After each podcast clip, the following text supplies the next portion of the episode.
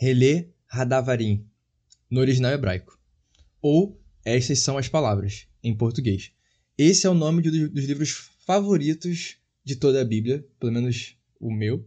E acredito que seja o meu favorito mesmo de todos eles. E assim, o nome Deuteronômio que a gente lê nas nossas Bíblias, ele vem da versão da Vulgata Latina, né?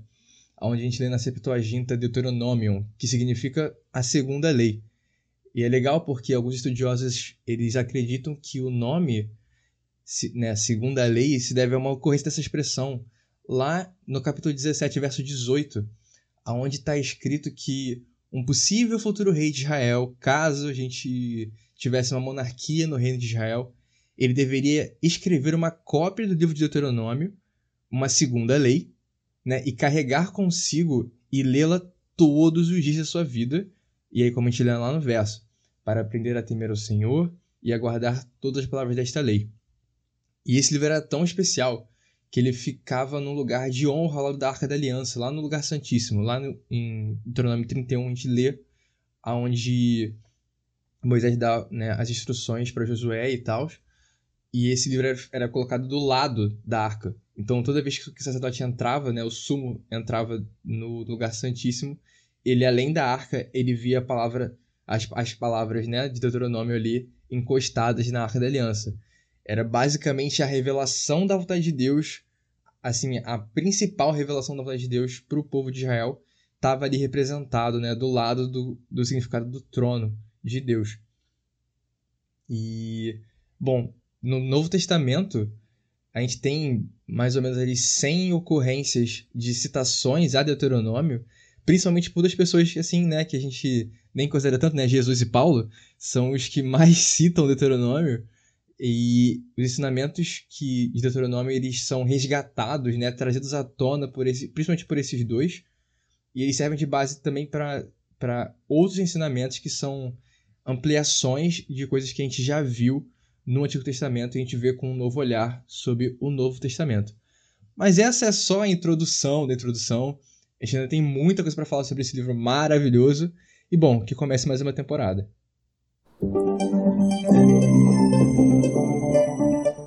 Você chegou no Save Point. Seu progresso está a salvo com a gente, fica tranquilo. Sejam bem-vindos a mais um episódio do podcast Save Point. Eu sou o Xande e eu estou aqui para essa temporada maravilhosa falando sobre Deuteronômio. Nem queria. E bom, eu não estou sozinho aqui, estou com dois grandes amigos meus, Cris e Thales, e pedi para eles darem as boas-vindas deles aí. E aí, como é que vocês estão? Começando aí pelo Thales. Fala aí, cara, como é que você tá? E aí, Xande, tudo bem? Tô feliz, mais uma mais uma lição começando e esse episódio especial, é, talvez se você acompanha o nosso Instagram você viu, mas essa é a primeira gravação semi-presencial do podcast Save Point. Eu tô com o Cris, aqui a gente está gravando junto, é, e daqui a um tempo a gente vai conseguir gravar todo o podcast junto, todo, não todos os episódios, mas toda a equipe do podcast. Então eu tô feliz, tô empolgado para nova lição, para novos desafios e novos aprendizados. Muito bom. E você, Cris, como é que você tá, cara? Cara, tô bem. Fiquei triste que você não fez a abertura dizendo que seria o Xandcast, que você faria essa lição solo. Perdemos, galera. Nunca teria essa pretensão. Perdemos, galera. Mas vai ser bom, que aí pelo menos são mais duas opiniões além da opinião do PHD Xande nesse assunto aí. Ai meu Deus, eu sou só um fanboy, cara. Mas enfim, gente, é, temporada nova, lição nova. E antes de mais nada, queria convidar aqui o autor de Deuteronômio, o Espírito Santo, para que está entre nós, aqui no nosso meio, para guiar nossa conversa e também estar com você que está ouvindo a gente aí nesse momento. E bom, vamos lá. Primeira lição dessa temporada nova. A lição dessa semana. Deixa eu só pegar aqui. O tema da dessa semana é Alianças e Sermões. A gente está falando sobre Deuteronômio é, capítulo 1, do verso 19 até o 37. E aí temos a tirinha da semana. Essa semana é aquele meme bem conhecido já, onde a gente tem uma, um, um homem, né, ele rejeitando algo com, com um gesto. E esse algo é um quadrinho dizendo: o livro de Deuteronômio e suas regras não têm mais validade para os nossos dias. E aí embaixo a gente tem o homem concordando com um quadrinho do lado que diz: o livro de Deuteronômio, por narrar a graça de Deus ao longo da história de um povo rebelde, será sempre atual. Ei, Cris, Tares, o que, que vocês acharam da tirinha? Eu gostei que usaram o meme do Drake, né? Então contextualizaram é, bastante. É, exatamente. Da... Acho que não tem problema falar o nome do Drake aqui. Acho que a gente não é tão famoso a ponto de reclamarem da gente falar isso. Mas da música do clipe, Hot, acho que Hotline Bling. É, então, achei legal essa ideia, né? Desde as, as últimas lições, está sendo bem contextualizado os memes, a gente consegue pegar as referências legal. E sobre a tirinha, cara, é o tema central do episódio dessa semana mesmo. Né? Às vezes a tirinha aborda algo específico e acredito que dessa vez vai ser o que a gente vai falar nesse, nesse estudo de forma geral. Entender o que de fato é o Deuteronômio, a importância dele e a importância do entendimento dele. É... Ah, acho que é isso. De, de modo geral, é isso. Cara, eu também gostei bastante dessa tirinha que aí foi compilada pela Agatha e pelo Paulo Vieira, né? Achei muito boa, porque realmente faz uma referência muito atual e justamente falando sobre essa questão, né, de que o livro de Deuteronômio ele é atual. Maneiro. É legal porque Deuteronômio às vezes é um livro que a gente pula, né? Eu mesmo já pulei algumas vezes no ano bíblico. Que absurdo. Ah, não acredito. quando a gente vai. Revelações, revelações aqui. Não é Apocalipse Pô, esse cara, enquanto. Mas são revelações. e, cara, e com o tempo a gente vai vendo a importância do livro, né? E como a gente não tem como tirar. Se a gente tira ele, a gente, tira, a gente basicamente tirou uma das estruturas básicas da Bíblia né, de todo, todo o texto bíblico e, e da referência que os autores do Novo Testamento usam. Então, não tem como a gente tirar a validade dele sem tirar a validade de todo o Novo Testamento. De todo também do Antigo, porque também se baseia no em Deuteronômio. Né? Os reis deveriam estudar isso. Era um livro que era lido, né? Também deveria ter sido lido anualmente pelo, né, pro povo inteiro e tal. Então, não tem como se tirar ele da, da Bíblia e tudo bem. Bom, é, eu queria saber com vocês o que, que vocês têm de expectativa para essa temporada. Ah, um. Pro tema que a gente tá abordando. Um descanso, né? Vão ser três episódios só você fazendo. Não, mas de verdade, é. Acho que vai ser bom a gente. Depois de um tema assim. Eu tava comentando com o Cris aqui, né? Que a sexualidade, tema da lição antigo, da antiga, era um tema que a gente conseguia debater muito fácil. E talvez, assim, ao meu ver, o Deuteronômio são temas assim mais certeiros, que você vai para estudar. Como o Cris falou, fazer uma exegese no penúltimo ou último episódio, não tenho certeza. Então, acho que vai ser bom pra gente, a gente, gente se ater bastante ao estudo da palavra. Tô empolgado e achei interessante, assim, ao meu ver, faria um pouquinho mais de sentido a lição de Deuteronômio ser logo em seguida da de aliança. Vide o primeiro título, né, já da primeira lição já ser sobre aliança. Mas vai ser legal porque a gente vai conseguir relacionar, né? Muitas vezes a gente não relaciona é, o Deuteronômio é algo atual e a gente vai conseguir relacionar nesse episódio mesmo. Acho que já tem uma coisinha para falar do que a gente falou no último episódio da lição passada sobre sexualidade. Então a gente vai conseguir uhum. trazer esse amálgama de temas aí. Boa. É, eu comento que essas lições elas não tem muita discussão em cima de opiniões e coisas assim do tipo. A gente foi como o Thales comentou, é um negócio mais certeiro, você aprende mesmo, você não tá lidando com coisas em que você debate e gera opinião sobre um, um determinado assunto, né? Uhum qual que é a relação de vocês com o livro de Deuteronômio, né? Como é que é, assim, vocês, é um livro que vocês costumam estudar, ler com frequência, ou então passa meio batido, como é que é, ou então, sei lá, como é que é essa relação de vocês com o livro? Olha, Eu confesso que eu pulo algumas partes, não como eu faço com Levítico. Levítico acho que eu pulo quase tudo.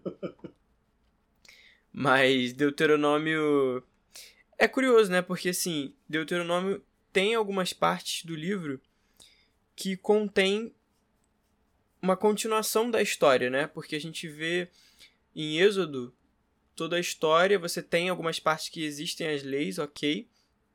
E aí você parte para números, que você também tem partes que são leis, mas também tem algumas partes históricas.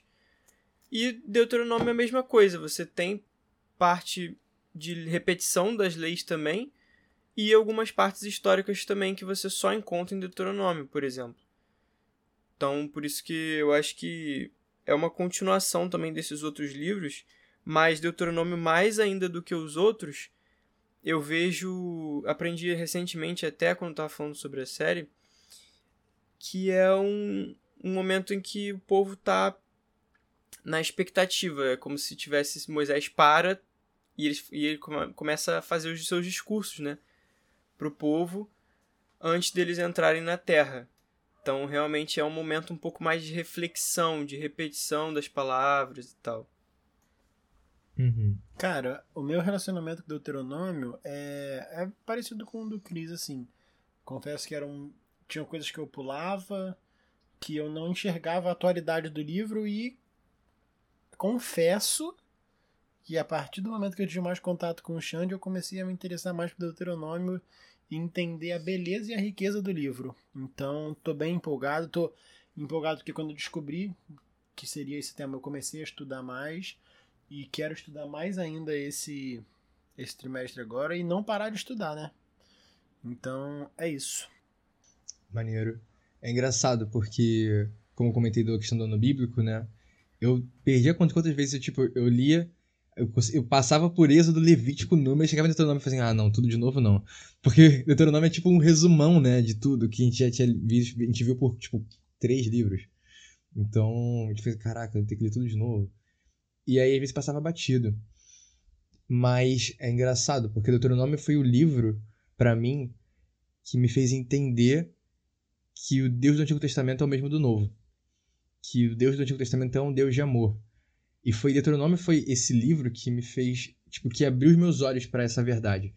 Porque durante muito tempo você ouve de pessoas que ou é, são de outras denominações, ou então nem são é, da, da, da religião cristã e tal, e olham para a Bíblia como, como se fossem dois, dois deuses diferentes, né? o do antigo e o do novo. E quando eu olho para Deuteronômio, eu consigo ver que é o mesmo. Ele, esse é o livro que mais deixa mais claro para mim de que Deus não muda. E mas foi depois de muito, depois, com muito tempo de estudo e tal, amadurecimento também, comecei a ler com um pouco mais de calma e, e chegar nessas conclusões enquanto estava estudando, né? Então ele passou de um livro que eu passava batido para ser um livro que era que foi super importante na minha caminhada. Justamente por conta desse que o Cris falou, desse desse momento de reflexão, sabe? E até já pensando nisso, pedir, pedir, pedir pro Thales para ele preparar um contextozinho desse primeiro capítulo até o verso que a gente, que a gente trata hoje durante o tema dessa semana, né, sobre que, qual era o contexto que a, gente, que a gente tá aqui em Deuteronômio 1, do versos 1 até o 16. Até o, desculpa, até o 18. Belezinha, vamos lá. É, o corte aqui que a gente tem é 40 anos depois da saída do Egito, no, em Cades Barneia, o nome do lugar que eles estavam, e aí, só para a galera que gosta da geografia, Cades Barneia é hoje onde seria talvez próximo da Palestina, do sul da Palestina, a, a noroeste da, da costa oriental do Egito. Isso aí, para você que gosta de geografia e tem o um mapa na cabeça, você vai saber mais ou menos onde fica Cades Barneia. Mas então, 40 anos a, após a libertação do cativeiro do Egito, eles saíram, se encontravam ali e nessa região tinha uma tribo onde deu alguns probleminhas para eles passarem para encontrar é, Canaã. E aí, nesse momento, Moisés estava prestes a expor a lei de Deus e preparar uma nova geração, né? A gente sabe que Deus ele tinha dado uma segunda chance para o povo, porque de fato era para eles terem entrado em Canaã 38 anos antes, né? E aí, mas devido à rebeldia do povo, uma geração inteira não pôde entrar na Terra Prometida. E foi essa geração que é, caminhou os 40 anos e Moisés estava ali preparando uma nova geração. Então aí a gente já pode até comentar um pouquinho sobre memória, né? Memória quando a gente se trata de questões mais sociológicas e antropológicas do que é memória, porque tem aquela famosa frase, né, que quando a gente não conhece a história, a gente está fadado a repetir. E aí Moisés estava uhum. ali nesse momento justamente para isso, para o povo, né? Acho que de maneira geral é isso, Xande. Show. É um bom, é um bom início de, de papo aí pra gente poder ter esse contexto. E eu queria perguntar para vocês uma pergunta um pouco diferente do que a gente está habituado, mas como que vocês imaginam na cabeça de vocês essa cena de Moisés na beira do Jordão, ao longe, depois do rio, a gente vê os muros de Jericó, né, se erguendo altos assim, e ele, ele senta e começa a pregar para o povo. Como é que vocês imaginam essa cena?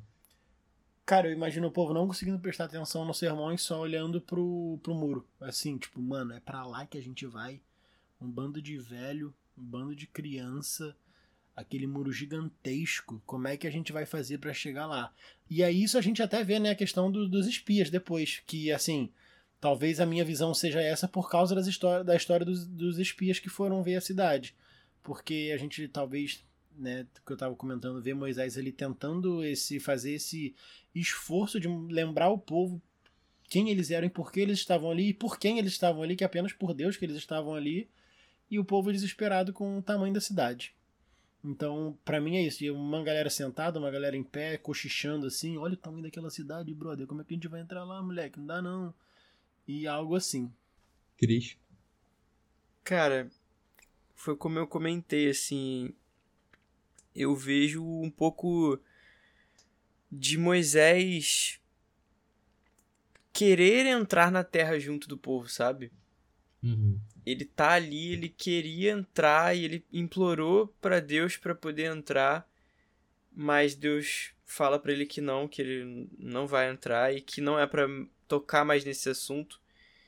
Então Moisés ele pega e realmente, como você falou, ele não sei se ele sentou ou não, provavelmente ele não se sentou, creio eu, mas ele começa a falar ao povo mas com uma vontade realmente de assim, olha, não se esqueçam dessas coisas, sabe? Não se esqueçam, olha tudo que vocês passaram, olha tudo que Deus fez por vocês. Não se esqueçam, por favor, eu imploro para vocês que vocês não se esqueçam disso tudo. E confiem em Deus. Porque Moisés, no fundo, sabia como aquele povo era difícil, mas é como se ele fizesse um último pedido, né? Para aquele povo não. Pelo menos dessa vez, não ir contra o que Deus sempre pedia para eles. Uhum. Eu imagino muito Moisés, tipo, pegando uma pedra um pouco mais alta, assim, sentando nela. Tipo, eu imagino ele, tipo, muito, já com 120 anos, né? Tipo, bem idosinho já, tipo, com, com, cansa, com um olhar, aquele olhar cansado, assim, né? Com um cajado, andando devagar, assim. E, tipo, ele senta, assim, tipo, na pedra e olha, assim, tipo... Eu imagino ele sentando com o rio atrás dele, né, o Rio Jordão, e do outro lado toda a terra assim, né, de pano de fundo. E aí ele pede para todo mundo sentar no chão assim, olhando, e aí ele começa tipo ah, vamos lá. E aí vamos começar do começo. E aí ele começa tipo a trazer a memória tudo isso que a gente estava conversando aqui. Por que, que vocês acham que Moisés ele vê essa necessidade de lembrar ao povo né, toda essa jornada que eles tiveram até o momento onde eles estavam prestes a, a, a começar a conquista de Canaã. Por que que mas ele, ele pensa assim, beleza, eu vi a necessidade de trazer tudo isso à memória, tudo isso à tona. Por que, que vocês acham que ele, ele tem essa ideia de fazer isso? Cara, é, acredito que é mais ou menos pelo que eu estava comentando antes aqui. Eu acho que entender a história, entender o passado é importante porque cria identidade e talvez ali um povo que passou 40 anos. Existem alguns fatores que geram identidade, como o espaço físico gera identidade. É, e aí, algum, só um contexto rápido aqui: alguns historiadores comentam que no Brasil não há uma identidade muito forte, tipo, cara, isso define o brasileiro. por alguns fatores, e entre eles, é, não houve uma grande guerra no Brasil, como a guerra de secessão nos Estados Unidos, e por isso há uma identidade muito forte nos Estados Unidos, e aqui no Brasil não. Então, aí eu, eu pensei, tipo, cara, esses Moisés tentando lembrar isso tudo, a história, e talvez a guerra que eles passaram, uma guerra entre aspas aqui durante 40 anos no deserto, para gerar essa identidade no povo. Então, isso Moisés estava assim, olha só, cara, vocês são isso aqui. Essa terra aqui que a gente está para entrar, não fui eu que falei para vocês, não Deus não falou para vocês só 40 anos atrás. Deus falou que vai ser nossa desde Abraão. Isso aqui para vocês entenderem, cara, o que vocês estão vendo aqui não é de vocês, não, é do nosso povo, é da nossa raiz, é da nossa identidade, é lá do início. Então eu acho que Moisés estava ali para lembrar, cara, vocês não estão aqui por um fim em si mesmo, vocês estão aqui para cumprir uma profecia para cumprir um chamado de Deus que é levar a mensagem dele para todo mundo. Então eu acho que ele estava tentando ali falar isso, mostrar para o povo a identidade de quem eles eram. O povo escolhido para levar a mensagem de Deus. É, era um negócio que realmente ia muito além deles, porque eles achavam que era o... mais uma batalha que eles iam ter que travar. E não, não que eles faziam parte de algo que já tinha sido prometido, que já tinha sido é, planejado por Deus. Eles ali eram assim, cara, vocês. O que eu prometi, né? Deus falando, o que eu prometi é muito maior do que até vocês. Sabe? Tipo, então assim. O fato de vocês terem medo dos gigantes da cidade ser grande, murada e, e tudo mais, cara, vocês estão focando achando que é vocês que vão travar essa batalha. Não é, vocês estão aqui só para vocês, sabe? Tipo, é isso que eu acho que, que era para ficar claro, assim. Que, assim, por mais que o povo fosse importante, o foco ali não era o povo guerrear, não era isso. Tipo, eles eram faziam parte de algo. O que, o que importava ali era que a promessa ia ser cumprida. Sim. É, a própria conquista da terra de, de Canaã, ela. E o, o fato do povo sobreviver a Canaã ia garantir a, a, o Messias vir depois, né? Então, o próprio fato de eles estarem ali vivos e conquistarem a terra é um, era um testemunho de que Deus ia manter a promessa deles de que a semente viria, né? A semente prometida. Ô, Xande, é muito interessante a gente perceber isso assim que o Cris falou, cara. É, me lembrou muito aqui a lição sobre discipulado. Uhum. O Cris falou, cara, o que eles estavam vendo ali era muito maior do que eles mesmos. E, e ou seja, basicamente eles estavam sendo instrumentos, ferramentas para o cumprimento da missão. A gente sempre falou que a Bíblia é um livro de um Deus em missão que busca o seu povo. E ali é a mesma coisa, e com a gente hoje é a mesma coisa, cara. Nós somos apenas ferramentas para o cumprimento da missão, para apontar para Cristo. E aí, então acho que tem esse entendimento daquele contexto e do livro do Deuteronômio, deixa muito mais legal estudar Deuteronômio. Quando você vê que, cara, o povo de Israel naquela época não estava fazendo nada, nada, nada, nada diferente do que eu estou fazendo hoje. Uhum.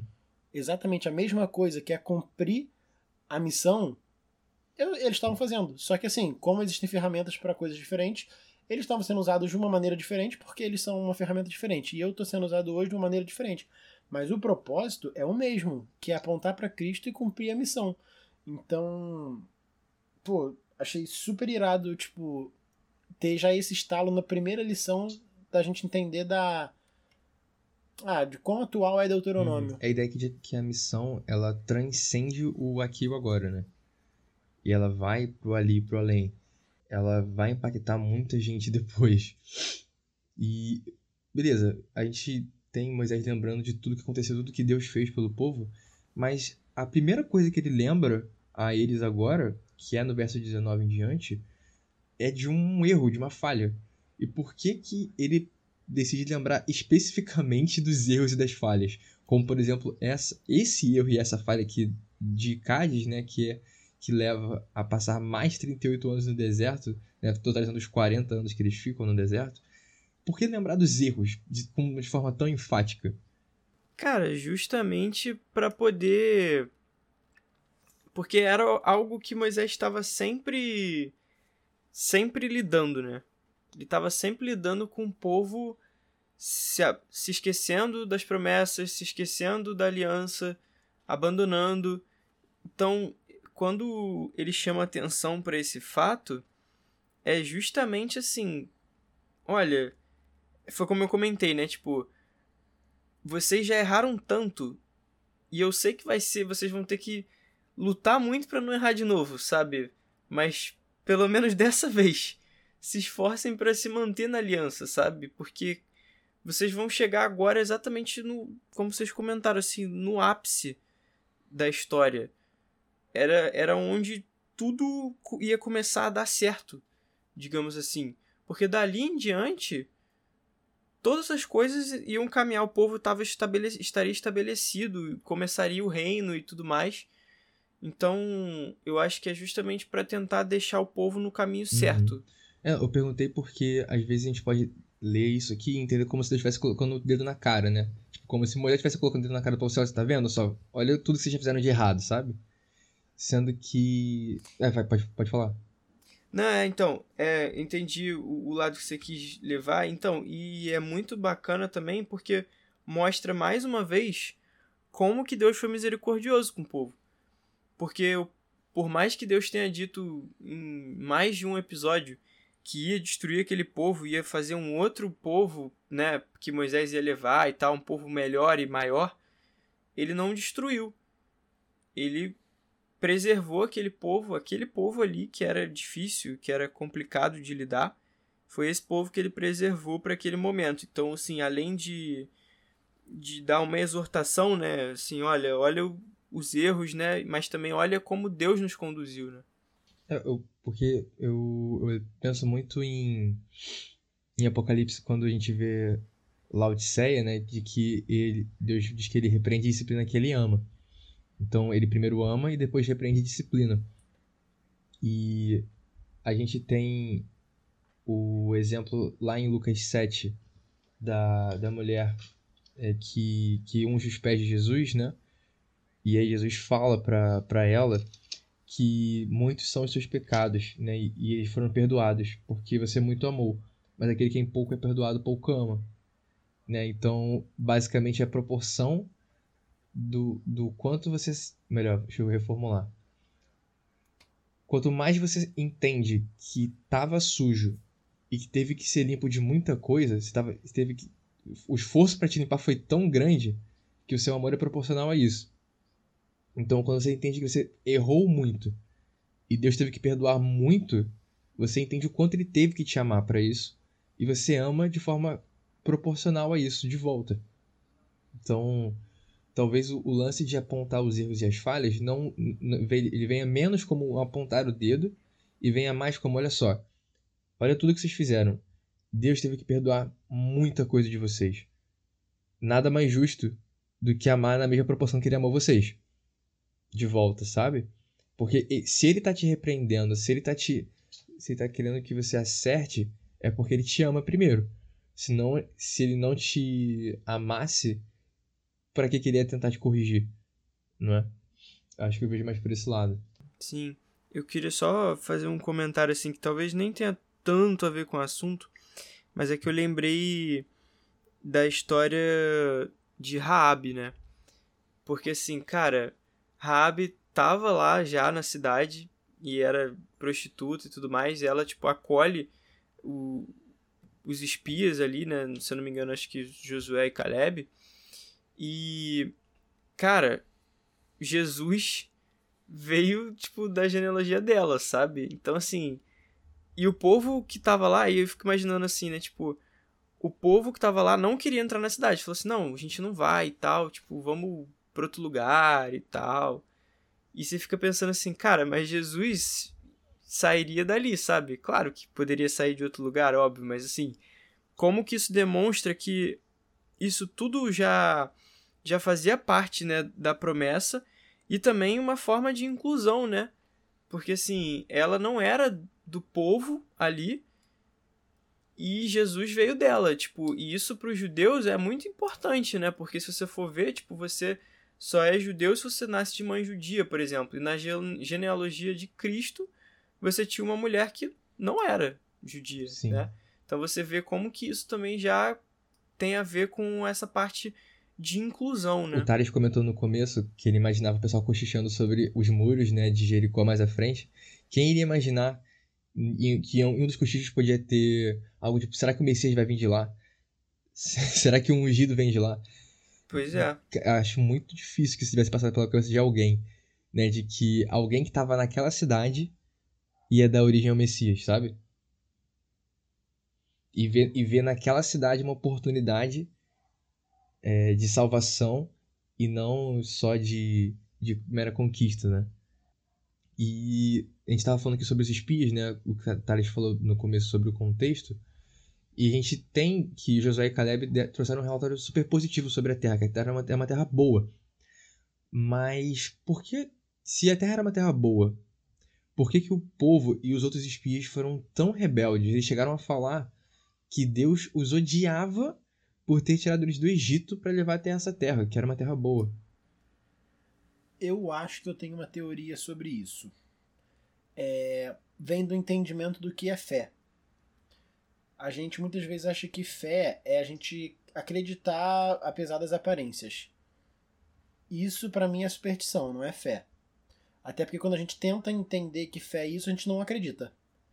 E talvez o povo de Israel pudesse achar que, cara, a gente tem que ter fé, que apesar de, do que a gente está vendo vai acontecer. Isso não é fé, isso é superstição. Então, se eles pensaram que era isso, o coração do homem é enganoso. Eles viram aquela cidade gigantesca, eles tremeram. Eles, o, os dez espias, né, tirando Josué e Caleb, viram os caras gigantescos, ficaram, cara, não vai dar, porque eu tô olhando para aquilo e eu tenho que ter fé, porque para mim fé é acreditar além do que eu tô vendo. Só que eu não consigo acreditar, porque eu sou humano e eu sou pecador. Então, fé é obedecer, não importando circunstância e consequência. Então, não é, é obedecer, é acreditar nas promessas, né? É estudar as promessas e entender. Então, eu acho que talvez o, o medo do povo e a, a, a reclamação veio daí, deles acharem que eles tinham que acreditar e, tipo, não, não importa o que eu estou vendo, eu tenho que acreditar. Sem entender a palavra, entender as promessas de Cristo antes. Se você entende as promessas de Cristo antes, você acredita sem, é, no que você. apesar das aparências. Mas se você inverter e você quiser primeiro crer, apesar das aparências, não vai dar certo. Você primeiro tem que obedecer e entender as promessas de Cristo. E talvez isso aí veio de um não entendimento das promessas de Cristo. Como eu falei, pode ter vindo também da falta de identidade, que eles não entenderam que aquela promessa não foi feita para eles. Foi feita desde Abraão até os futuros parentes e, e a descendência deles. Então, acho que foi essa junção disso tudo aí. Eles não entenderem por que, que eles estavam ali, eles não entenderem que eles estavam ali para cumprir um propósito divino, para cumprir uma missão. E aí eles ficaram, cara, pô, mas, sabe, eles, ele, a gente só tem a visão da nossa vida. É, e aí eles viraram e falaram: Cara, tá, eu tô aqui no Egito, eu tinha comida, eu sofria, mas eu tinha comida, eu tinha água, eu tinha uma casa. E aqui agora eu vou ter que guerrear contra os caras de 15 metros de altura. E aí, brother, o que, que eu faço? Então, eles não, tavam, não tinham entendido a, a. Não estavam olhando no macro. Tava olhando ali só no micro. Acho que é isso. Eu, eu gosto de uma frase. Eu lembro que acho que foi em 2019, não, 2018, eu usei essa, essa, até essa frase numa pregação sobre fé, de que às vezes a gente entende que fé é dar um passo no escuro, né? Que é isso que você estava falando, da superstição. Da, e, mas na real, fé é andar com o passado à sua frente. Eu gosto muito dessa definição. De que você ter fé não é pautar a sua, o seu próximo passo e uma indefinição. A fé é quando você dá um próximo passo sabendo aquilo que já aconteceu, e isso é a sua base para as suas próximas decisões, os seus próximos passos, sabe? Então, quando você entende tudo aquilo que Deus já fez por você, isso é a sua base. Você pega o seu passado, tudo aquilo que Deus já fez, e você pensa, ok, ele já fez, ele pode fazer de novo, ele vai fazer de novo. E essa é a sua fé. É isso que te, isso que te dá a base para você dar um, um, próximo passo. Um passo de fé não é um passo, não é um passo que você dá no escuro. É um passo que você dá consciente de que Deus está contigo. Baseado no que? Na sua vida inteira para trás, aonde ele já esteve contigo. Porque eu, eu acho que talvez isso também tenha faltado pro povo de. Cara, você falar que Deus te odeia, isso só significa que você não conhece. Se você fala que não, pô, Deus odeia a gente porque só pra ele ter feito isso que ele fez, pra gente estar tá aqui agora só porque ele, só se odiar a gente. Mano, isso só revela que eles não tinham relacionamento com Deus. Eles não conheciam a Deus. Daí, como é que você vai ter fé? Como, como é que você vai ter o passado à sua frente se você não tem um passado com Deus? Se você não tem uma relação com Ele? E daí você não tem como alimentar a sua fé porque você não tem relacionamento. Entendeu? Eu acho que é, que é muito cerne, né? De, é, é, talvez seja a principal diferença entre Moisés e o povo é essa. Moisés, ele tinha 120 anos de experiência com Deus nos momentos bons e nos ruins. Mas toda essa experiência que ele tinha com Deus ajudava ele a dar o próximo passo, acreditando de que Deus ia continuar com ele mais um dia. E, tipo, beleza, a gente tá aqui no, hoje, né? Não estamos mais. Né, não somos do povo de Israel nem nada, mas, cara, olha para trás, olha para sua vida e, tipo, e pensa o quanto Deus já fez. O quanto que você olha para trás e assim, caramba, se não fosse Deus, como que eu ia estar aqui agora?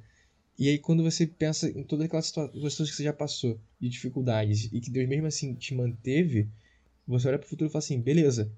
Tipo, pode cair no mundo, eu tô em paz, sabe? Deus vai estar comigo no, no amanhã também. Eu acho que talvez, na minha opinião, acho que é o que mais alimentava a revolta e essa rebelião do povo contra Moisés e contra Deus é porque simplesmente eles não tinham um relacionamento íntimo com Deus.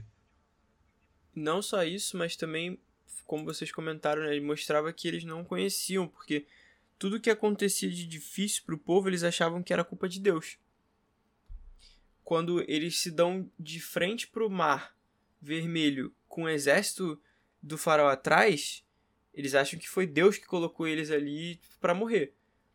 Quando eles ficam sem comida, sem água, eles acham que é Deus que colocou eles ali sem comida e sem água. Por que, que, foi, por que, que tirou eles do Egito então, né? Quando eles chegam nesse, nesse momento que eles estão de frente ali para a terra e a terra é difícil de conquistar, eles pensam de novo: ah, pô, Deus escolheu a terra mais difícil para castigar a gente, sabe? Como se assim, cara, como se Deus estivesse atrapalhando aquele povo, sabe? Me tirou do meu descanso, que era ser escravo no Egito, para me trazer para cá, sabe? para você ver, eu sinceramente eu não consigo entender assim em alguns momentos porque parece que é uma é uma inversão muito grande que não dá para entender assim, eles aí por mais que aquilo seja uma dificuldade absurda, Deus faz eles passarem por cima daquilo e aí depois quando vem outra dificuldade, eles acham que é Deus de novo que fez que criou aquela dificuldade, sabe? Ao invés de de ver que assim, eles chegaram até a dificuldade e Deus que vai fazer eles passarem pela dificuldade. Sim. Mas eles encaram o contrário, eles encaram como se eles tivessem prevalecido e Deus estivesse levando eles para a dificuldade. É como se eles estivessem vencendo Deus. É, por aí. É uma inversão muito grande, assim. para mim, realmente não, não consigo explicar por que, que eles viam isso, assim, de tal forma, uhum. sabe? Cara, eu acho que tá muito também. Até entra aqui na próxima pergunta que é relacionado ao entendimento do chamado, né? Quais as semelhanças que vocês conseguem ver assim rápido entre o chamado de Moisés para libertar o povo do Egito, né, quando Deus vai lá falar na, na sarça ardente, e o chamado do povo para conquistar Canaã. Então Deus chama Moisés para libertar o povo do Egito e chama o povo para conquistar Canaã. Quais são as semelhanças que vocês veem entre esses chamados? Cara, é... eu acho que assim, o primeiro chamado que não é semelhante com só esses dois, mas com o nosso hoje, que é de dar prosseguimento à missão, sabe? Então, eu, o Moisés foi chamado para cumprir a missão, o povo foi chamado para cumprir a missão e nós hoje somos chamados para cumprir a missão. E esse é o, a semelhança que tem com todo chamado é, pra gente entender como não é desconexo, né? É o id, basicamente, para mim ali. O que aconteceu tanto com Moisés, tipo, cara, vai. Uhum. Vai porque você tem um chamado importante. E é o mesmo esquema pro povo, vai. É, e aí tem algumas semelhanças legais, né? ambos nos dois chamados houve, houve um tempo de ficar no deserto. Ali para entender o que estava rolando e a gente pode fazer até a relação com Jesus também, né? Que ele passou ali jejuando depois com esse tempo também para de fato cumprir a sua missão, né? Pro... Enfim, a gente tem essas, essas, esses pontos de encontro na Bíblia. Então eu acho que é por aí. É, eu perguntei, não sei se o Chris tem alguma, alguma, alguma coisa que ele consegue relacionar entre os dois. Cara, vai. Eu vejo assim, de uma forma em que Deus ele, ele escolhe essas pessoas. Ele escolheu Moisés, escolheu o povo assim, ele podia ter escolhido qualquer outro povo, mas além é porque assim, não sei se dá para explicar, é, é, é muito Deus é muito grande assim, é muito muito difícil a gente tentar explicar algumas coisas. Mas ao mesmo tempo que o povo em si não tinha importância e Moisés em si não tinha importância, ele também tinha sua importância, sabe? Porque quando Deus escolhe Moisés, Moisés chega e fala: Olha, eu não consigo falar, eu não, não sou a pessoa certa para isso. Mas quando Deus escolhe ele, é como se assim: Olha, não é, não é porque você tem capacidade que eu tô te escolhendo, sabe? Não é por isso. E quando ele escolhe o povo e para o povo entrar na terra e tudo mais, não é porque o povo tinha capacidade para isso. É porque Deus tinha escolhido, porque Deus tinha chamado. Só que o povo era importante para Deus, assim como Moisés também era importante para Deus. Por isso que assim, ao mesmo tempo em que não, não é o que você é, mas ainda assim você é importante, sabe? Uhum. Eu acho que é muito questão também da humildade, né? De você entender de que você não é, você não é capaz de fazer aquilo e de que só um milagre para poder aquilo acontecer. E acho que esse está muito conectado com a história de Moisés e do povo, né? De entender de que, cara, não é pela, pela oratória de Moisés e nem pela força do povo. Vai ser simplesmente por um milagre de Deus, né? E é legal porque tanto Moisés quanto Israel eles tiveram que vencer os medos deles. Porque, por exemplo, Pensa, Moisés ficou 40 anos no deserto cuidando de bicho, de ovelha lá. E no deserto, até o próprio Moisés diz que tinham várias cobras. E que Deus era, era, era quem é, fazia as cobras não atacarem o povo, sabe? Que protegia o povo das cobras e dos perigos que tinham no deserto. Então acredito que Moisés tenha um, tinha algum tipo de conhecimento sobre os bichos peçonhentos que viviam ali no deserto. E aí quando Deus pergunta assim, ah, o que você tem na sua mão? Aí Moisés, tipo, um cajado. E tipo, joga o cajado no chão. E aí vira uma cobra. E aí Moisés foge da cobra. Isso basicamente, tipo, cara, isso é um bicho peçonhento. Tipo, Moisés não ia fugir de um bicho que não era peçonhento. E aí Deus fala para ele, pega pelo rabo. E aí Moisés, tipo, cara, você vai, você vai pegar uma cobra pela, pela, pela extremidade né, da, do rabo dela, ela vai fazer o que? Ela vai dar um chicote e, te morder, entendeu? De volta. E aí Moisés, tipo, ele supera esse medo e ele pega, ele, ele vai contra toda a intuição humana, que é tipo, mano, eu vou pegar essa cobra de outro jeito, não vou pegar, não vou ficar é, vulnerável. Ele vai lá e, e, e, obedece, e pega. E aí vira um cajado de novo. Deus manda ele colocar a mão de, dentro do, do manto e volta leprosa. E tipo, Moisés não tem nenhum controle sobre isso nenhum controle. Ele não tem controle sobre a cobra e não tem controle sobre a mão que fica leprosa. E aí, ele, a única coisa que resta para Moisés é obedecer e confiar de que Deus vai fazer a parte dele. Entendeu? Então, tipo, a mesma coisa pro povo quando ele se depara com Canaã, ele tem que pensar assim: caramba, não existe jeito algum da gente conseguir isso pelas nossas próprias forças. Só se Deus fizer um milagre. E aí, todos os medos têm que ser colocados aos pés de Deus e, deix e deixar assim, cara, deixa que ele resolve, sabe? É, eu acho que é muito. Essas semelhanças, assim, acho que esses tratamentos foram bem legais entre o que. Qual é o, qual é o chamado de Moisés e qual é o chamado do povo, né? Chegamos no nosso momento hipertexto. Eu consegui não ler a palavra dessa semana. E vocês sabem já como é que funciona aqui. Se você não sabe, vou explicar para você nesse momento. Toda lição de quarta-feira a gente tem a nossa rede semântica, onde a gente vê uma palavra que a lição traz e a gente fala a primeira palavra que na nossa cabeça. E a gente vai montar a nossa própria rede semântica aqui. E nosso Instagram lá no arroba podcast SavePoint. Às quartas-feiras a gente posta também na nossa caixinha. Você pode colocar sua palavra lá para a gente poder montar nossa rede semântica no Insta. E vamos ler a palavra dessa semana, que é Yavé. Ok, não estava esperando isso. Também não. Eu ia comentar isso. É, normalmente em outras lições, eu estudando a lição, eu falava, ih, a palavra deve ser essa, a palavra deve ser tal, deve ser algo relacionado uhum. a isso.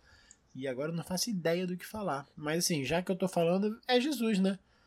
A palavra que vem na cabeça é Jesus e a lição na terça comenta bastante sobre isso. E a vé é Jesus e, e da importância de, de e da importância de ter esse entendimento para o estudo de Deuteronômio e da Bíblia inteira, né? É, na verdade, é na lição de quinta-feira, que o, o próprio título é Jesus é Yahvé. Então, a gente, quando a gente entende que desde o Gênesis 1.1 lá, né, quando a gente vê a criação, passando por isso tudo, Jesus estava presente e ele e tudo aponta para ele, né? A gente sempre comenta que a Bíblia é um livro cristocêntrico. A gente fala do evangelho cristocêntrico da Bíblia. É, muitas vezes a gente tem a ideia de que Jesus não estava nascido ainda uhum. no, no, Antigo Testamento. E a gente fica, não, Jesus não existia e tal. A gente não tem esse entendimento de, cara, Jesus estava ali na criação, Jesus estava ali. O Gênesis 1, 1 mostra isso pra gente. Então, é Jesus, né? A palavra. Legal. Cris? Cara, pra mim é Senhor, anjo do Senhor, que são geralmente as referências, né, que você tem quando tem a palavra Yahvé que é muito interessante, porque geralmente várias vezes aparece essa palavra, essa frase assim, né? Tipo, e o anjo do Senhor. E geralmente, quando se tem essa descrição, se refere a Jesus. Jesus em sua forma né, de anjo cheio de glória e, tudo mais. Legal. Cara, a primeira coisa que veio na minha cabeça foi a música Yahvé, do Filho de Israel, que é um CD do Daniel Littke, que o, refrão é Yahvé reinará para sempre. Então, a primeira coisa que veio na cabeça foi essa expressão, reinará para sempre. Então, de repente, reino ou rei seja algo bem adequado para essa palavra. Bom, caminhando aqui para as últimas perguntas, a gente falou um pouquinho sobre a semelhança do chamado de Deus para o povo e de Deus para Moisés. E qual que é a semelhança desses dois chamados que a gente falou para o que chamado que Deus faz a nós hoje? A nossa resposta é mais parecida com a de Moisés ou com a de Israel? O que, que vocês acham? É porque eu, eu tinha comentado um pouco com o sobre isso e ele até tinha falado dessa questão da nossa. que a gente olha pro povo de Israel e a gente fala assim, né? Ah, pô, o povo era muito difícil, errava muito e tal e a gente não se identifica muito. E aí, quer falar, Thales, por que, que você acha isso? É, eu. Na verdade, é mais uma pergunta, né? A, a dúvida, assim, que eu queria. E o Xande, eu acho que não tá sabendo. É, ao meu ver, é, e eu quero perguntar pro Xande se ele concorda com o meu pensamento. Quando a gente lê Deuteronômio, ali a história do povo de Israel, a gente vê, caramba, o povo de Israel errava muito. Quando a gente olha a nossa vida, a gente fala: caramba, eu erro muito. Né? Quando a gente consegue perceber que a gente erra. Mas quando a gente percebe, a gente fala: caramba, eu estou errando muito. Caramba, pô, o povo de Israel era muito rebelde. Só que quando é a gente, a gente caramba, eu sou muito rebelde. E aí a, entrou na minha cabeça: a gente não tem identidade enquanto povo de Deus hoje? A gente não fala mais, caramba, a igreja errou, o povo de Deus errou. A gente fala, não, o Thales errou, o Xande errou, o Cris errou é, no máximo micro coisas. Pô, o podcast teve ponte deu mole nisso. A gente se individualizou, né? Exatamente. E aí a minha dúvida, Xande, assim, eu cheguei à conclusão e o que, que você acha? A gente não tem hoje identidade enquanto povo de Deus, a gente tem identidade enquanto pessoa de Deus, talvez, enquanto é, um ser espiritual, né, tendo uma experiência terrena aqui, mas o que eu pensei Caramba. foi isso. E o que, que você acha? Só pra, só pra conectar, né, com a pergunta que o Xande fez, porque assim, não é só um chamado individual, é um chamado em comunidade. Então, por que, que a gente, da mesma forma, né? Só que a gente não vê isso, a gente vê como se eu tenho um chamado individual e o Thales tem o seu chamado. A gente não se vê como uma comunidade, como um povo. E aí, por exemplo, a gente, né, hoje a gente tem o Novo Testamento pra gente e a gente fala que, cara, não tem como todo mundo ser cabeça, não tem como todo mundo ser pé. E quando a gente olha o povo de Israel, a gente vê assim. Não, o povo de Israel foi levar, era o povo eleito para levar a mensagem do para os outros povos. Mas, cara, eles tinham suas individualidades. Era um povo composto por milhares de pessoas e cada um fazia o que né, tipo, o papel que tinha desempenhado, da mesma forma que a gente tem hoje. Só que a gente é muito fácil eu enxergar que o meu, pô, o meu papel aqui, eu sou muito bom pregando, eu sou muito bom cantando. É, e o povo de Israel, a gente fala, o povo de Israel. E a gente tira, ou a gente tira o nosso contexto de grupo, ou a gente tira o contexto individual do povo de Israel. Caramba. É porque o Pai não é nosso, né? Quando a gente ora o Pai Nosso, não, o Pai não é nosso. O Pai é meu, e aí e o pai é, é meu, cara, né? isso. Eu acho, eu acho que eu concordo, cara, com vocês. Principalmente porque quando a gente compara com o próprio Moisés, quando ele vai pedir perdão para Deus em relação ao que o povo tinha feito, ele fala nós. Ele se inclui. Os profetas se incluem. Quando Jeremias, Jeremias estava tipo num, num, povo, num poço cheio de lama, uhum. que ele tá preso, ele ora nós. Ele não ora eles. E aí, Xande, eu acho que cabe assim uma reflexão para mim e se você se encaixa nisso que tá ouvindo também, ótimo. Quando eu vejo talvez alguma postura, alguma coisa da igreja que eu não gosto, eu critico a igreja, eu não me critico. Quando eu vejo qualquer, qualquer instituição religiosa que eu sigo e que eu gosto fazendo alguma coisa errada, eu já tiro uhum. o meu. Não, mas eu não concordo com isso. Por que, que eu não vou para Deus e peço, Deus, perdão porque a gente Sim. errou aqui? Cara, real, cara, tem um exemplo, o exemplo clássico, além desse que a gente citou, Daniel é um cara que ora, nós pecamos. Mano, Daniel, tipo, cara, Daniel, Samuel também ora e, e, cara, esses caras que são mega referências, eles se incluíam, eles se viam como parte do povo. Óbvio, eles tinham suas individualidades, tinham, suas missões ali individuais, mas eles entendiam que a salvação acontecia de forma relacional e de que a missão era do povo. Ela se refletia individualmente na vida de cada um, mas a missão era do povo, a missão era para nós, né? Talvez essa, talvez fala. E aí que que que que tem eu para não me incluir hoje, tá ligado? Tipo, cara, Daniel se incluía. Quem sou eu na fila do pão para quando eu vejo alguma coisa errada que a igreja faz, falar, não, é a igreja Exato. Boa, não fui eu. Quando não. eu pergunto né? se, se, é mais parecido com Moisés ou com Israel na relação do, do, chamado, é porque Moisés se entende como parte de algo maior. E Israel não, não necessariamente se entende como uma parte de algo maior. Eles têm medo de dar prosseguimento a isso, né? E aí, talvez. É o medo que talvez você tá na raiz, né? E aí, ô Xande, desculpa, lembrei. E aí, quando a gente se. Assim, se você, a pergunta, você a gente se entende mais como Moisés ou como povo? Só que quando a gente se entende uhum, como Moisés, exato. a gente se entende como povo. Exato. Porque Moisés se entendia como povo. E quando a gente se entende como o povo, a gente Sim. não se entende como Esse povo. é só um agrupamento de pessoas, não é uma igreja. Cara, isso é importante, porque isso conversa muito sobre o que a gente que a gente vive hoje, que a gente passa hoje, que é esse senso de comunidade que não acontece.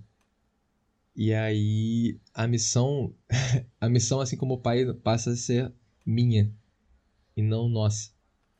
Pô, isso é, isso é mega impactante. E isso eu acho que são um dos males causados pela repetição dessa expressão sem nenhuma explicação do salvação individual. que a gente já falou aqui algumas vezes. Onde você repete isso de forma doida, sem, sem refletir muito, e só repete a frase. Sim, como se tivesse tipo escrito na Bíblia, exatamente, a salvação individual. Ao invés de tentar trabalhar melhor esse conceito, entender de que todos nós somos parte de algo, né? Todos, o, o corpo só existe se existem as partes, né? E, e aí, no verso 31 até o 33 do Deuteronômio 1, Deus ele fala que. Moisés diz que Deus carregou Israel pelo deserto como um pai carrega o seu filho. E aí, talvez já conectando também isso que a gente falou sobre a questão do nós, é por que, que é tão difícil admitir que somos Israel, né? Da raiz da palavra de que Deus sustenta. Por que, que é tão difícil admitir que Deus quem sustenta a gente e não o nosso próprio esforço? Por que é difícil, por que é difícil ser dependente? Porque eu acho que quando eu admito que eu sou dependente, eu sou dependente igual o irmão que erra com uma coisa que eu não gosto de errar. E aí entra a questão do nosso ego, do nosso orgulho. Cara, quando eu admito que eu sou dependente de Deus, eu sou dependente igual a pior pessoa para mim. A pior pessoa para mim é fulano que faz X. Quando eu admito que eu sou. E essa pessoa, eu falo, nossa, essa pessoa carece muito da graça de Deus, hein? Tadinho dessa pessoa. E quando eu é, vejo que eu sou dependente, eu vejo também, caramba, eu sou igual a pessoa que faz X. Não tem nada de diferente. Então eu acho que a gente não quer ser igual o que a gente odeia. E a gente é. Sim. Tem o outro lado dessa moeda também, que é justamente a gente sempre vê como o cordeirinho, né? Como se a gente sempre fosse ali o coitadinho e tal. Tipo, sendo que, cara, você tava falando que o corpo só existe por causa da, das partes, né? E aí eu volto assim que, cara, as partes, elas só fazem sentido Exato. se elas fizerem parte do corpo. Então, assim, cara, é isso, assim, voltando, né, para esse chamado. É, é muito difícil a gente ser realmente dependente porque, cara, principalmente eu acho que na sociedade que a gente vive hoje. Porque a gente tem muito. Assim, a gente chegou a comentar um pouco sobre isso, eu acho, na lição sobre sexualidade, sobre a questão do dos fins, né, dos casamentos e tal que a mulher ela era extremamente dependente do marido nas sociedades né, da época. Porque, da mesma forma, o marido era, tipo, quem sustentava, né, tipo, essa parte. Tanto que os órfãos e as viúvas eram as pessoas que mais necessitavam, né, da ajuda. Porque elas ficavam realmente, assim, sem, sem amparo nenhum. E é basicamente a mesma, a mesma coisa, assim, porque quando Deus ele é o marido e a igreja é a mulher, né? Tipo, então Israel seria a mulher. É que assim, cara, olha, tá vendo? Você não tem tipo, você precisa, sabe, tipo de Deus para tudo. E eu acho que isso essa referência é muito importante justamente por causa disso. Sem sem ele você não é nada. E quando você acha que você consegue é, viver sem ele, aí você se prostitui. Que é exatamente o que a gente também viu na lição lá quando a gente falou sobre uhum. aquele Ezequiel 16. Excelente. Que é sensacional. Então, tipo, quando a gente abandona Deus e a gente acha que a gente é autossuficiente pelas coisas que Deus deu pra gente, a gente começa a se prostituir com outros uhum. deuses, com outras coisas. Cara, mas é isso, eu acho que é, é assunto pra. Eu tava conversando com a Grace, a gente conversa muito sobre isso, né? Com a minha noiva, porque fazendo conta para casar e tal, e vendo a projeção de gás pra, pra, pra casamento, enfim, pra manutenção da casa como um todo. E às vezes, pelo menos em mim, bate muito essa preocupação assim, caraca, eu preciso manter a casa e tal. Tipo, juntando, juntando nossos salários, etc. Mas é, eu tava conversando isso com ela, conversei até com a minha cunhada também. O quão que é difícil a gente admitir de que o sustento da, da casa não é meu e nem da Grace. Não vai ser de nenhum de nós dois, vai ser de Deus. Ah, porque o homem que sustenta a casa. Não, quem sustenta a casa é Deus. Não é o homem, sabe? Tipo, não é. O meu papel é entender que Deus sustenta e não tentar me colocar como se o meu braço tivesse levado aquilo. E é muito difícil, é muito difícil entrar na minha cabeça de que não vai ser o meu esforço. Então todas as contas que eu faço e tal, tipo, são necessárias para me programar, etc. Mas no final das, das coisas eu preciso entender de que quem me sustenta é Deus. E se não for ele, cara, não vai ter dinheiro que faça esse, esse, esse trabalho por ele, sabe? E isso, claro, esse é um exemplo né, mais prático assim da minha vida, mas isso também vai para outras áreas. Né? A gente às vezes acha que é o nosso, o nosso esforço que traz o, o que faz o milagre, né? Mas quando na real só existe milagre se Deus está envolvido no, no processo, se é Ele que está sustentando tudo. E acho que de última pergunta aqui também, já para caso vocês queiram fazer alguma consideração final, é, cara, voltando lá no que a gente falou no começo, Moisés decide fazer três sermões, que é o livro de Deuteronômio. São três grandes sermões. Ele sabe que não vai entrar na terra. Ele conduz o povo a afirmar uma aliança de novo com Deus. Por que se dar o trabalho de tudo isso? Aos 120 anos, sentado na beira do Jordão, fazer três sermões, sabendo que você não vai dar continuidade àquilo. Você vai ter que passar o bastão. Por que, que você vai se dar o trabalho de fazer isso? Por que ele se deu o trabalho? Por que, que às vezes a gente não se dá o trabalho? Cara, eu acho que vai do que a gente acabou de falar, o contrário do que a gente acabou de falar. Ele se entendia enquanto parte do todo e ele entendeu que ele era só um, um peãozinho ali, uma ferramenta para cumprir o todo. E ele falou: Cara, eu vou ser orgulhoso a ponto de perceber que a missão, talvez com que eu faça, vai ter um andamento bom, mas eu não vou fazer porque eu não vou participar dela. Não, ele, ele, ele colocou a missão na frente dele. Então ele entendeu tudo que a gente falou sobre identidade. É, ele percebeu isso e falou: Cara, a missão é muito mais importante do que eu. Eu tô aqui só pra ser um instrumento. Eu acho que é isso. Eu realmente não sei explicar. Que eu acho que na situação de Moisés, ele podia muito bem pegar e jogar tudo por alto e falar assim: ah, quer saber? Não é problema meu. Já que tudo que eu fiz também é. Que quem disse que isso é problema meu? Eu só queria deixar claro aqui que eu não tô falando que eu conseguiria fazer igual Moisés, não, tá, galera? Eu só tô falando que eu acho que foi o que ele fez. Eu faria igual o Homem-Aranha lá no. que você, acho, acho que foi a referência que vocês buscaram foi, foi. aí. É, quem disse que isso é problema meu?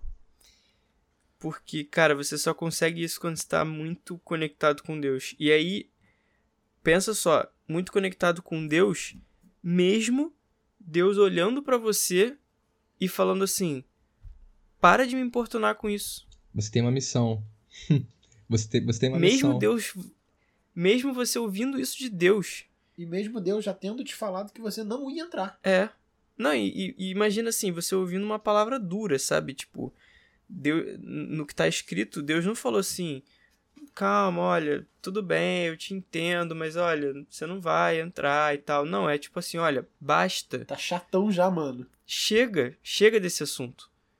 Você não vai entrar e acabou, sabe? E ainda assim, Moisés aceita o, o golpe e, olha, realmente a missão é muito maior do meu do que o meu desejo, do que a minha vontade. Então, depois disso tudo, ele ainda continua pensando assim: não, olha, por mais que eu não vá entrar, a minha missão agora é fazer com que o povo entre lembrando Sim. das eu palavras. Acho que, que é muito. Porque o, o, o cerne da missão é o amor a Deus. E o amor a Deus é amor às pessoas. E Moisés amava as pessoas, porque ele amava Deus. E é por isso que ele se deu trabalho. É por isso que a gente se dá o trabalho de gravar o podcast. É por isso que a gente se dá o trabalho de continuar a missão. Porque a gente ama Deus e a gente ama as pessoas. E isso é que foi, a gente foi chamado para fazer. Foi o que Moisés foi chamado para fazer. Foi o que o povo foi chamado para fazer. O que nós, como igreja, fomos chamados para fazer. Então, eu acho que é muito de, de abrir mão do prejuízo e a, assumir o prejuízo para amar os outros.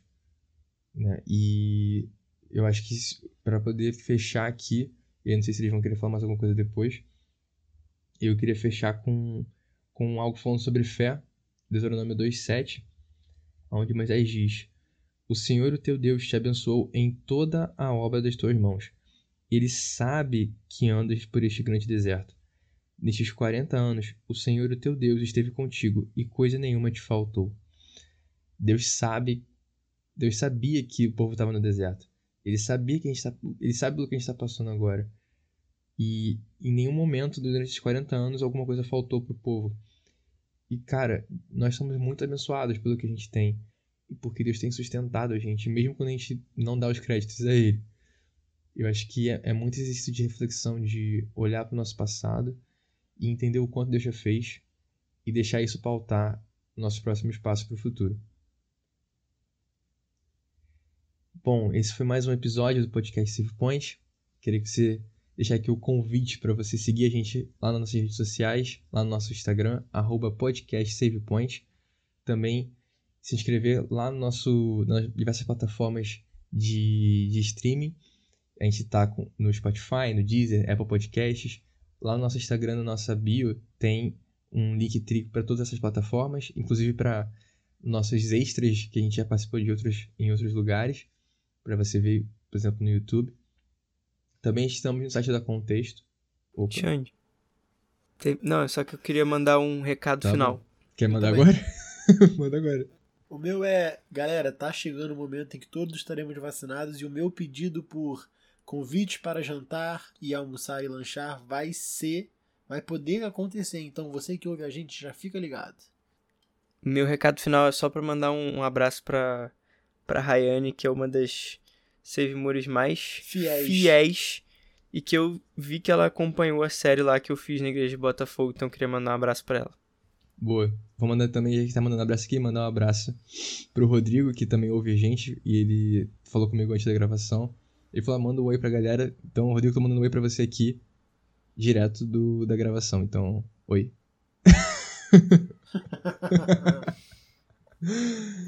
Beleza. E aí, bom, a gente também tá no site da Contexto Bíblico. Tá lá no nosso link também da nossa bio do Instagram. Então você pode ouvir a gente por lá, ver outros conteúdos da lição também. Então, segue a gente em tudo quanto é lugar que você quiser, que a gente vai estar em todos os lugares, se Deus quiser. E bom, gente, é isso. Espero vocês na próxima e até mais.